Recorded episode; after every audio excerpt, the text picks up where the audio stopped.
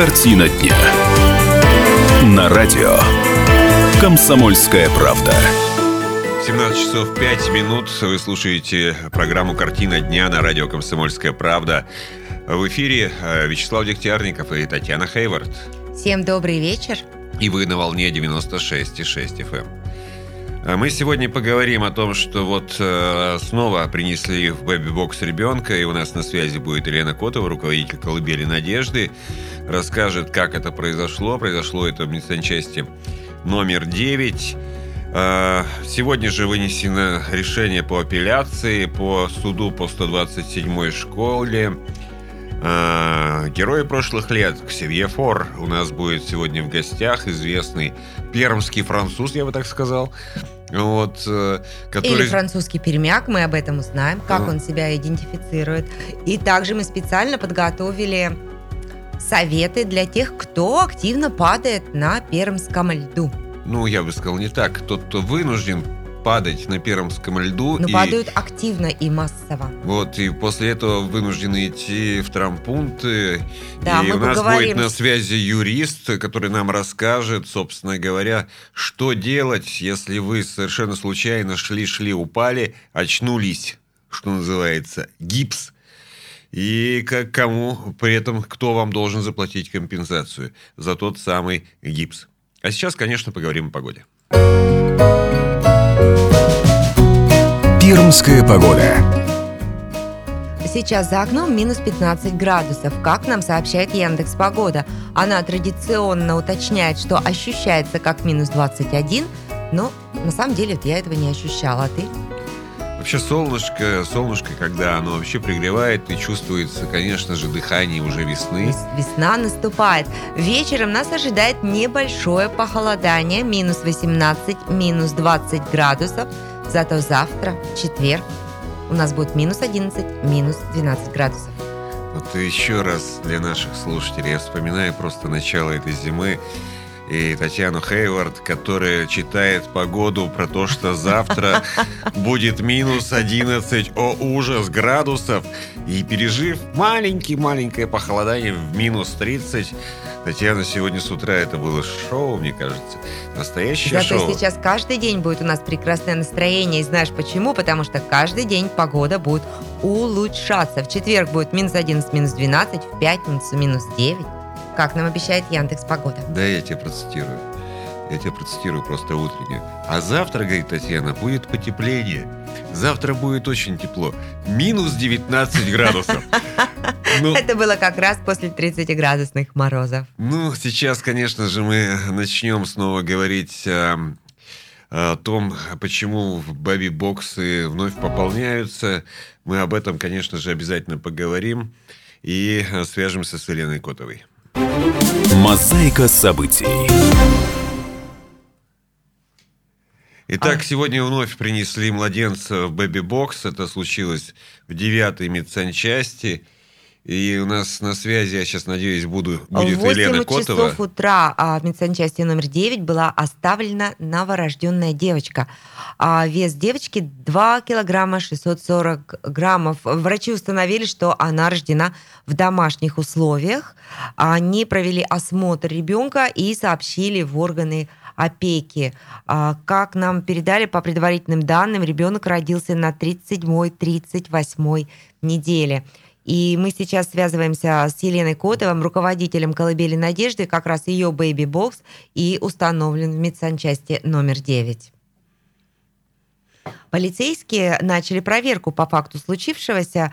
И а, вот интересно, если оставляешь ребенка в бэйби-боксе, это наказуемо, либо они расследуют возможное похищение ребенка? Елена у нас на связи. Елена, добрый вечер. Добрый вечер, Лена. Добрый вечер. Э, Для начала все как было вот э, в девятой медсанчасти, э, как все случилось.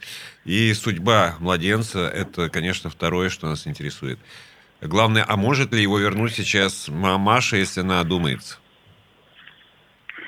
Ну, смотрите, в 8 утра э, сработала сигнализация в бэби-боксе, и врачи, когда проверяли, увидели, что находится внутри девочка э, новорожденная, которая рождена, ну, пуповина была перевязана скажем так, обычным образом, не в медицинском учреждении, о чем был сделан вывод, что ребенок родился в домашних условиях. Девочку обследовали, сообщили в органы опеки, потому что на сегодняшний день они э, являются законными представителями э, этого ребенка. И э, Елена, а была ли записка какая-то? и сообщили и сообщили в полицию, потому что э, нужно выяснить, не, не потерял ли кто ребенка и составить акт о подкидывании. Ну, то есть это формальная процедура, которая 8 лет у нас э, работает и действует. Лена, вот а ребенок в бэйби-боксе, а девочка была укутана или как она выглядела? Да, да, ребенок был одет, ну да, то есть она в, в- хорошем состоянии, то есть не было у ребенка Мгм. никаких, э, скажем так, э, То есть о ребенке его... заботились, когда вот после его э, рождения о нем позаботились и из этого отдали его в этот бэйби-бокс а, в нормальном состоянии. Ну, давайте так, мы не будем... а, а, Его завернули в одеяло и положили. Пуповину перевязали обычным узлом. То есть ее даже не отрезали, а просто перевязали обычным узлом. То есть, ну, э, насколько можно, позаботились, конечно, о ребенке, о том, что его донести, сохранить и положить в бэби-бокс, а не рядом с ним. Или где-то на улице, или еще э, где-то, безусловно. А сколько времени есть у мамы а, то, одуматься одуматься. и забрать У мамы- ребенка обратно? у мамы есть достаточно времени, то есть э, если мама, папа или кто-то из самых близких родственников, бабушка, дедушка, знают, о- узнали об этом позже или знают об этом, у них есть возможность вернуть ребенка. И у нас есть такая практика, когда и бабушки возвращали, и дедушки возвращали, и папы приходили, и мама может вернуться, и никакого преследования, там, уголовного или еще что-то не будет для нее. То есть им надо обратиться либо в органы опеки, написать заявление о том, что э, они являются, ну, или она является родителем, э, матерью этого ребенка. Вот. И, скорее всего, так как ребенок был рожден в домашних условиях, нужно будет пройти ДНК-экспертизу. Если очень страшно идти в органы опеки, ну, что я не считаю, как бы, ну, то есть а, э, иногда звонят нам. То есть люди могут позвонить, и эта семья может проконсультироваться, мы поможем и ДНК-экспертизу, потому что 12 детей таким образом были э, возвращены обратно в семьи, и только один у нас случай, когда мама вернулась через два месяца, мы 8 месяцев ей помогали, возвращали и так далее, и в итоге она повторно отказалась от ребенка, ну, то есть она не пошла его забирать, хотя имела все документы на руках.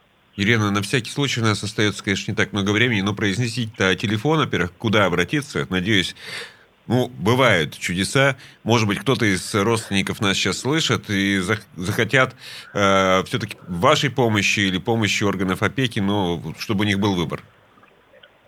8 919 70 23 999. 24 часа в сутки могут звонить, и мы обязательно поможем. В колыбель надежды можно отправить письмо электронным способом, можно через обратную связь, через сайт.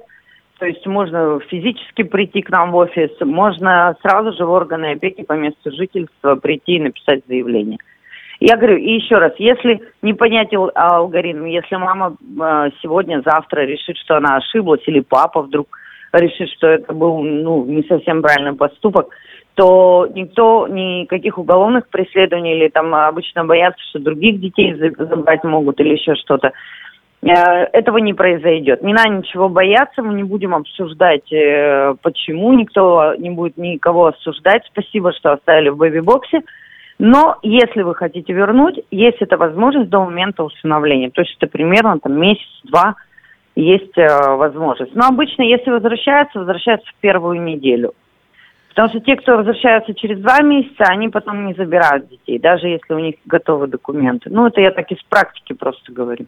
Спасибо. Елена Котова у нас была на связи, руководитель э, колыбели Надежда. Елена, э, огромное вам спасибо за вашу работу. Спасибо. До Спасибо. свидания. Всего доброго. Мы сейчас прервемся на короткую паузу, затем вернемся в эту студию и продолжим наш разговор. Картина дня. На радио. Комсомольская правда. 17 часов 17 минут. Вы слушаете радио «Комсомольская правда» на 96,6 FM.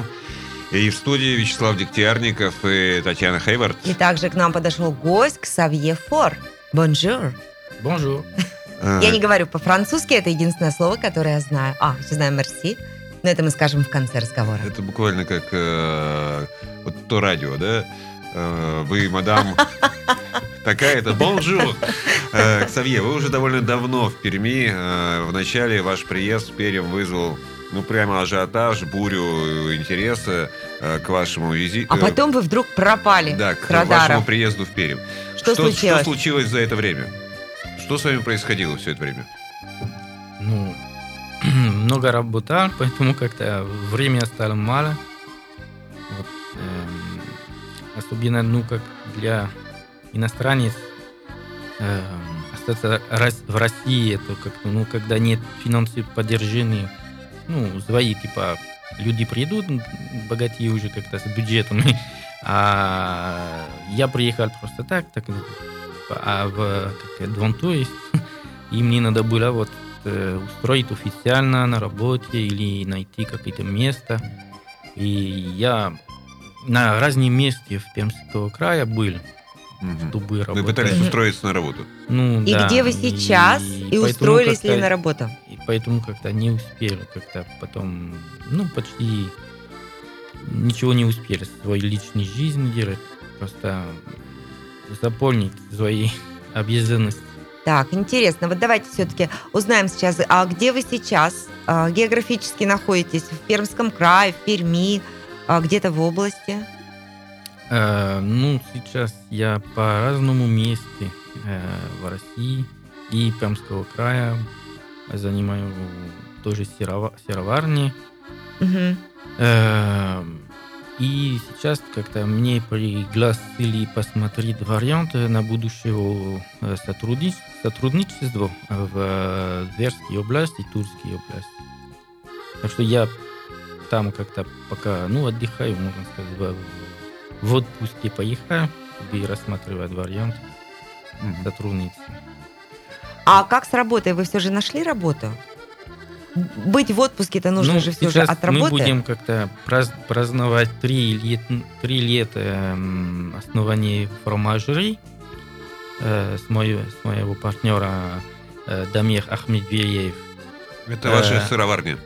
Да, это маленькие сыроварни, просто на- начинали вот очень маленький объем.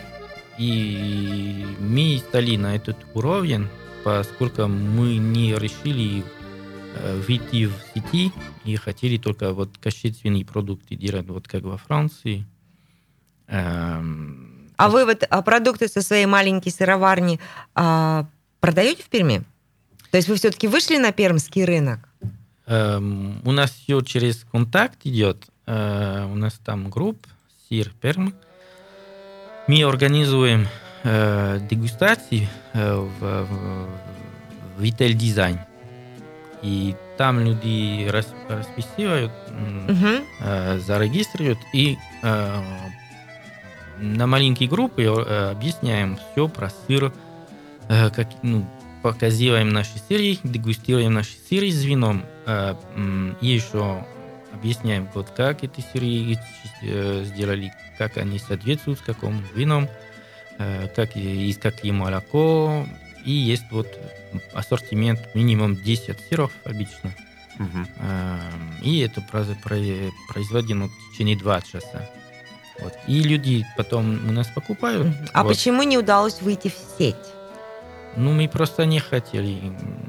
Надо было расширяться, и надо как-то большие инвестиции, чтобы расширяться. А у нас пока их нет. Мы начали как-то маленький объем, как я сказал. Мы поддерживаем местных фермеров, так что мы покупаем молоко достаточно дорого. Э, У нас, ну, у нас партнерство тоже с, э, с другим человеком. И есть коровы. Ну, один- мой партнер покупал коровы. Мы как маленький кооператив работаем. И мы еще покупаем козье молоко и коровы. Вот.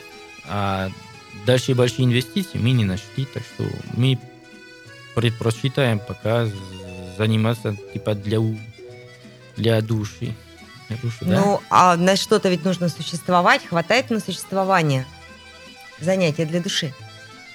Ну, у нас пока достаточно, чтобы, чтобы жить, обеспечить все, что нужно. И Мгм. поэтому как я хотел вот создать э, свой проект, э, у меня приглашения были в- в- ближе к Москве. Так что пока сейчас э, рассматриваю варианты э, э, Рас- создать филиалы там ближе к Москве. Создать филиалы, либо вот покинуть Пермь и уехать в другое место, где э, начинать все заново с другими партнерами. Нет, мы пока э, предложили вот создать филиал. Мгм. А, Ксавье, смотрите, вначале был очень большой интерес прессы. Сейчас этот интерес стал меньше, естественно. Вас это не огорчает? Все-таки тогда был пик популярности, и у вас было больше, получается, возможностей. Вы могли больше говорить, а вас много писали. Нет, я не при... для этого приехал. Я про- просто хотел вот спокойную жизнь, э, имеет свое фермерство, так что вот э, было вот эти интересы, я думаю, что сможем найти какой-то партнер, который будет понимать вот про эту тему э, экология и органический фермерство. Э, И что будем стартовать потом и сами потом рекламировать наши, наши действия, как, как мы хотели. Ну, поскольку вот этот проект не, соз- не, не создавал вот э, в Пермского края по разные э, проблемы, и я решил как-то туда поехать, потому что в течение 6 лет около Москвы со- создали в 20, 20 маленькие производства или маленькие такие проекты, как я хотел делать, и даже с людьми, которые не были образованы в этой сфере. А я Мгм. как раз были образованы, всегда рекламировал, а никто не э, Не использовал... как- откликнулись. Да, кникнулись, Мгм. как я хотел, э, э, здесь, как к сожалению. Ну, у нас Вот много так. что, к сожалению, случается. Да. Вот осталось время э, буквально, Буквально на... мне хочется спросить про личную жизнь. Я Э, хотела спросить Ну, спрашивай женский ты. вопрос. Давай, женские вопросы. Точно. я да, вы сказали, хотели устроить свою личную жизнь. И как? Нашли? Ну, да, Да? То есть вы уже занят? занят. Кто она? Расскажите нам, поделитесь. Э, ну, мы договорились, чтобы не, раскры- не раскрыть очень сильно наш как-то лич, лич- личный жизнь. Просто вот у меня супруга и у меня дочка как-то годик. Вот. Всё, что я Спасибо, что сказать. ответили. Родилась дочь. Э, Вы э, возили во Францию, вы знакомились с родителями, знакомились с вашими близкими? Нет еще, потому что вот э, сейчас как борьба идет э, для финансов, когда, когда у вас э, де- дети по, по- ну, по, при, ну, были, родились, у вас всегда бюджет недостаточно, Мгм. так что пока мы не сможем. э, вот, э, Но вы сообщили а, во Францию, написали. да, да, да, да, да, да, да. Какова была, мамой, как- да. какова была реакция? Ну, мама ждет, когда приедет. все-таки внучка. Да, А как вообще выживаете в такие морозы пермские? Наверное, особо скучается по Франции.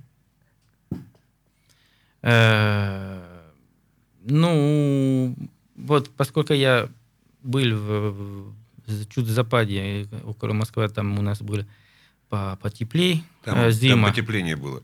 Да, раз. и не, не успел привыкать, как обычно, вот э, с морозом, и немножко шок был. Вот, Ну, я вам э, скажу, у я, я нас просто тоже шок приехал, всегда. приехал на, не до- я, я приеду по- просто пять дней, вот, э, встретиться с, с женой, с, с дочкой. То есть жена у вас все-таки пермская. Вот больше ни о чем не спрашиваю.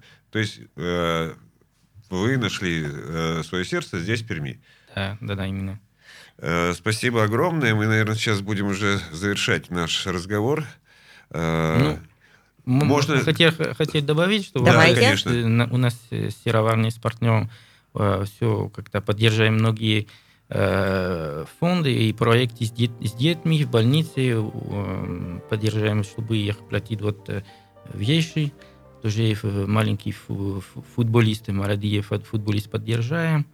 И у нас вот э, позволяет наш э, проект э, развивать вот и помогать вот социальные проекты. Спасибо вам огромное. Спасибо, что были у нас в студии. Всегда приходите, мы вам всегда рады. Успехов. Спасибо.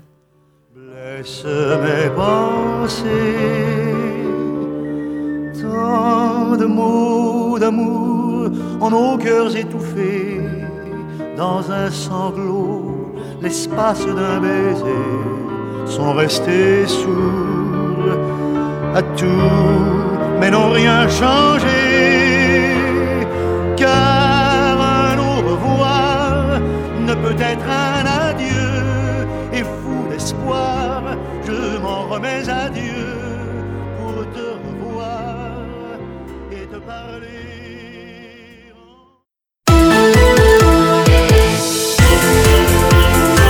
Картина дня. На радио. Комсомольская правда. 17 часов 32 минуты. Продолжается программа «Картина дня» на радио «Комсомольская правда» на 96,6 FM. эм.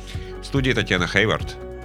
Всем добрый вечер. И я быстро напомню о погоде. Сейчас за окном минус 15 градусов, а вечером ожидается небольшое похолодание, минус 18, минус 20 градусов, а завтра утро нас встретит минус 11, минус 12 градусов. Так что на улице теплеет, Морозов мы избежали, но сейчас начинается гололед, и пермяки стали активно и массово падать, подскальзываясь на этом льду. Кто-то просто так падает и сильно ударяется, кто-то ломает себе конечности, либо руки, либо ноги. А вот из нашей редакции вчера я очень так хорошо приземлилась на лед. Наша коллега с ребенком на руках упала и кое-как успела предохранить ребенка. Социальные сети переполнены, просто переполнены сообщением о том, как заскользила, упала, навернулась. Вот сейчас мы свя- свяжемся с нашим экспертом Сергеем Калкатиным, чтобы узнать, а как правильно падать. Не только как правильно падать, э, Сергей юрист, и он пояснит нам, скорее, как правильно писать операции после того, как ты упал, очнулся Это гипс. я имела в виду, как правильно, я тебе так вот показала, в кавычках Сергей, я закавычила. здравствуйте. Здравствуйте, Сергей. Расскажите нам, как нам падать так, чтобы кто-то был, стал ответственным за наше падение, особенно если мы что-то там себе сломали.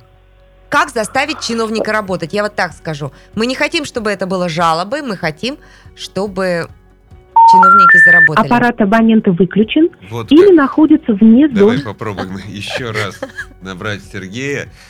Э, Еще раз пытаюсь набрать Сергея. Э, Заодно все узнаем, как действительно писать э, жалобы, как призывать к ответственности подрядные организации, которые, возможно, не так почистили территорию, как, как бы хотелось нам, и оставили вот наледи и все остальное. Э, Надеюсь, что Сергей у нас будет сейчас на связи, но бывают проблемы своеобразные. Э, Пока вот э, дозваниваемся и надеемся получить его. Сергей, еще раз здравствуйте. Что-то случилось со связью. Добрый вечер. Добрый вечер. Итак, э, как призвать к ответственности нерадивых подрядчиков, которые плохо убрали э, свою территорию, а мы в результате э, упали, очнулись, гипс и все последующие неприятности? Как, как, как, как, как их наказать хотя бы рублем? Значит, первое, если, не дай бог, а, с вами это произошло и вы упали на улице, первое, что нужно сделать, это обратиться за помощью к людям, которые находятся рядом с вами, которые проходят мимо, э, для того, чтобы взять их данные, как их зовут, и их координаты, их телефоны. А в последующем они смогут э, дать э, показания, что вы упали именно в этом месте, а не в каком-то другом. А Также они могут пояснить, в каком состоянии находился тротуар или тот или иной участок дороги. Второе. А, Вам желательно сфотографировать эту местность, где все произошло, сфотографировать состояние э, дорожного покрытия а, с указанием местности, то есть желательно, чтобы было виден, виден адрес Ну, дома, либо какой-то узнаваемый объект. Ну, допустим, вывеска какого-то магазина там или банка. Далее, эм, если вы это не можете сделать, можно попросить кого-то из ваших знакомых. Э, Далее, вам необходимо срочно обратиться э, в травмпункт э, за медицинской помощью. Во время приема врача необходимо указать, э, что с вами произошло, что вы упали э, в таком-то месте и получили э, повреждения именно там-то. То есть здесь важно, Э, чтобы далее. было указано именно место. Очень важно, потому что в суде э, управляющая компания или иной ответчик может указать, что это место совершенно другое. Мгм, понятно. А, Извините, И что... это могло произойти в другом месте, да. Итак, Э, Далее действие. вам необходимо написать э, заявление в полицию о том, что с вами произошло. Э, Также я бы рекомендовал обратиться в э, администрацию района, где это произошло, для того, чтобы они провели проверку и установили э, виновника этой травмы. Такая именно организация отвечает за данный участок э, тротуара или дороги. Это может быть э, ТСЖ, это может быть управляющая компания, может быть сама администрация, может быть э, какое-то коммерческое учреждение, магазин или так далее. Также можно обратиться еще и в прокуратуру.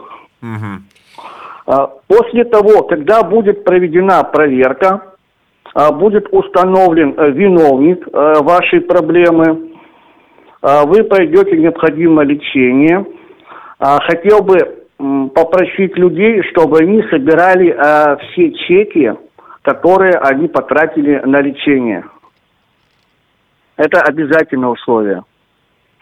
А, Кроме того, что э, вы можете потребовать расходы на лечение, вы можете потребовать расходы даже на порванную дубленку, на порванные колготки и так далее. То есть все убытки, которые связаны с падением, вы можете потребовать с виновного лица. Сергей, смотрите, а как я докажу, что дубленка порвалась именно в этот момент? Как дубленка станет вещдоком?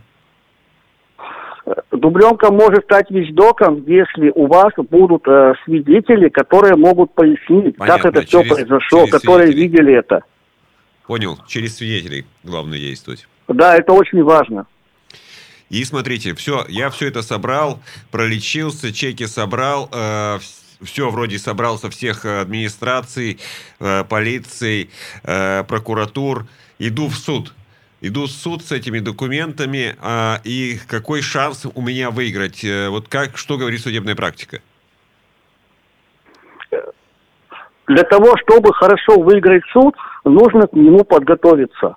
А, Вы имеете право потребовать не только расходы на лечение и другие убытки, но и компенсацию морального вреда. Для того, чтобы а, доказать моральный вред, опять же, вам потребуются свидетели, которые могут пояснить, э, что вам было больно, вы испытывали тяжелые физические боли, а, вы лечились, э, вы не могли двигаться, у вас э, пропало настроение, пропал аппетит и так далее. То есть много-много моментов, которые вам нужно будет в суде доказать. Мгм. Я все Вот. это И доказываю. я бы посоветовал, конечно, в таких случаях все-таки обращаться именно к специалистам, к юристам, к адвокатам, которые специализируются именно на данной проблематике. Вот, и у меня в связи с этим вопрос. Вот вы все это так описали, я даже сидела, записывала, что и в какой последовательности нужно делать. Правда, Но потом... не врет. Да, я обычно не вру. Но потом я вдруг поняла, вот для того, чтобы это все проделать, я должна еще и не работать. Потому что то, что вы перечислили, это очень много. Вопрос такой, а вот если я упала, я могу сразу, допустим, вам позвонить, и вы вот это все будете за меня делать, а я буду пребывать в плохом настроении, как бы после падения. Или я должна это все же сделать все сама, а потом уже обратиться к специалисту. Ваша Вы можете э, либо сами это все делать, либо можете обратиться к специалисту, тогда в этом случае а, с ответчика будут взысканы еще и расходы на услуги вашего юриста или адвоката.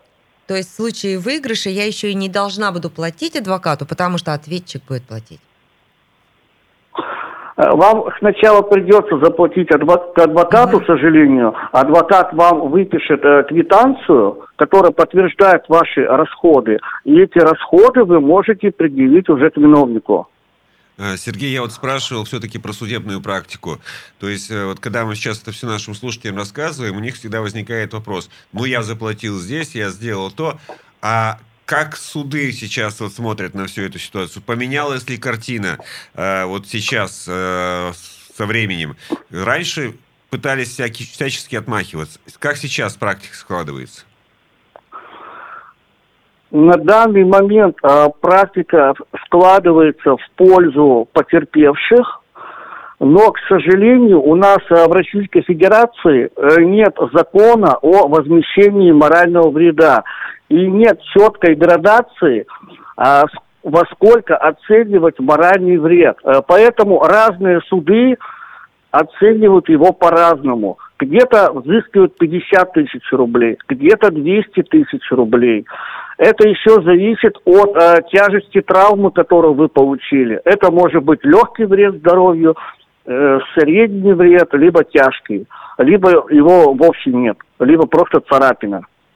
В каждом случае он рассчитывается индивидуально. Понятно. А в каком суде а, удовлетворяют больше исков и с большими суммами? То есть, переиначу вопрос, а в каком районе лучше падать, если уж падать? Нет, в каком районе лучше э, гулять Значит, на тот случай, если я упаду? Э, я считаю, что наше с вами здоровье, оно гораздо важнее э, того, где правильно упасть и получить деньги. Я все-таки не советовал бы людям злоупотреблять своим правом, а быть э, честными и беречь свое здоровье. Это самое главное. Отличный Потому что ответ. можно упасть очень неудачно.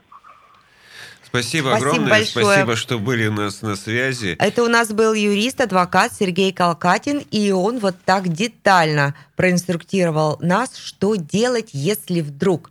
Но будем надеяться, что мы не упадем и ничего у нас плохого не случится. Ну, как вы слышали, конечно же, надо собирать сразу же свидетельские показания. А, понятно, что если мы не хотим специально падать, что это не сутяжничество, что это не попытка вот таким образом зарабатывать денег, это если вдруг неожиданно действительно упали, вы должны это запомнить. А. Свидетели. Б. Фотографии. В. Это э, травмпункт. В травмпункте обязательно указать, где вы упали, чтобы врач это прямо записал, что вы упали, там, допустим, на улице Чернышевского, предположим. Да?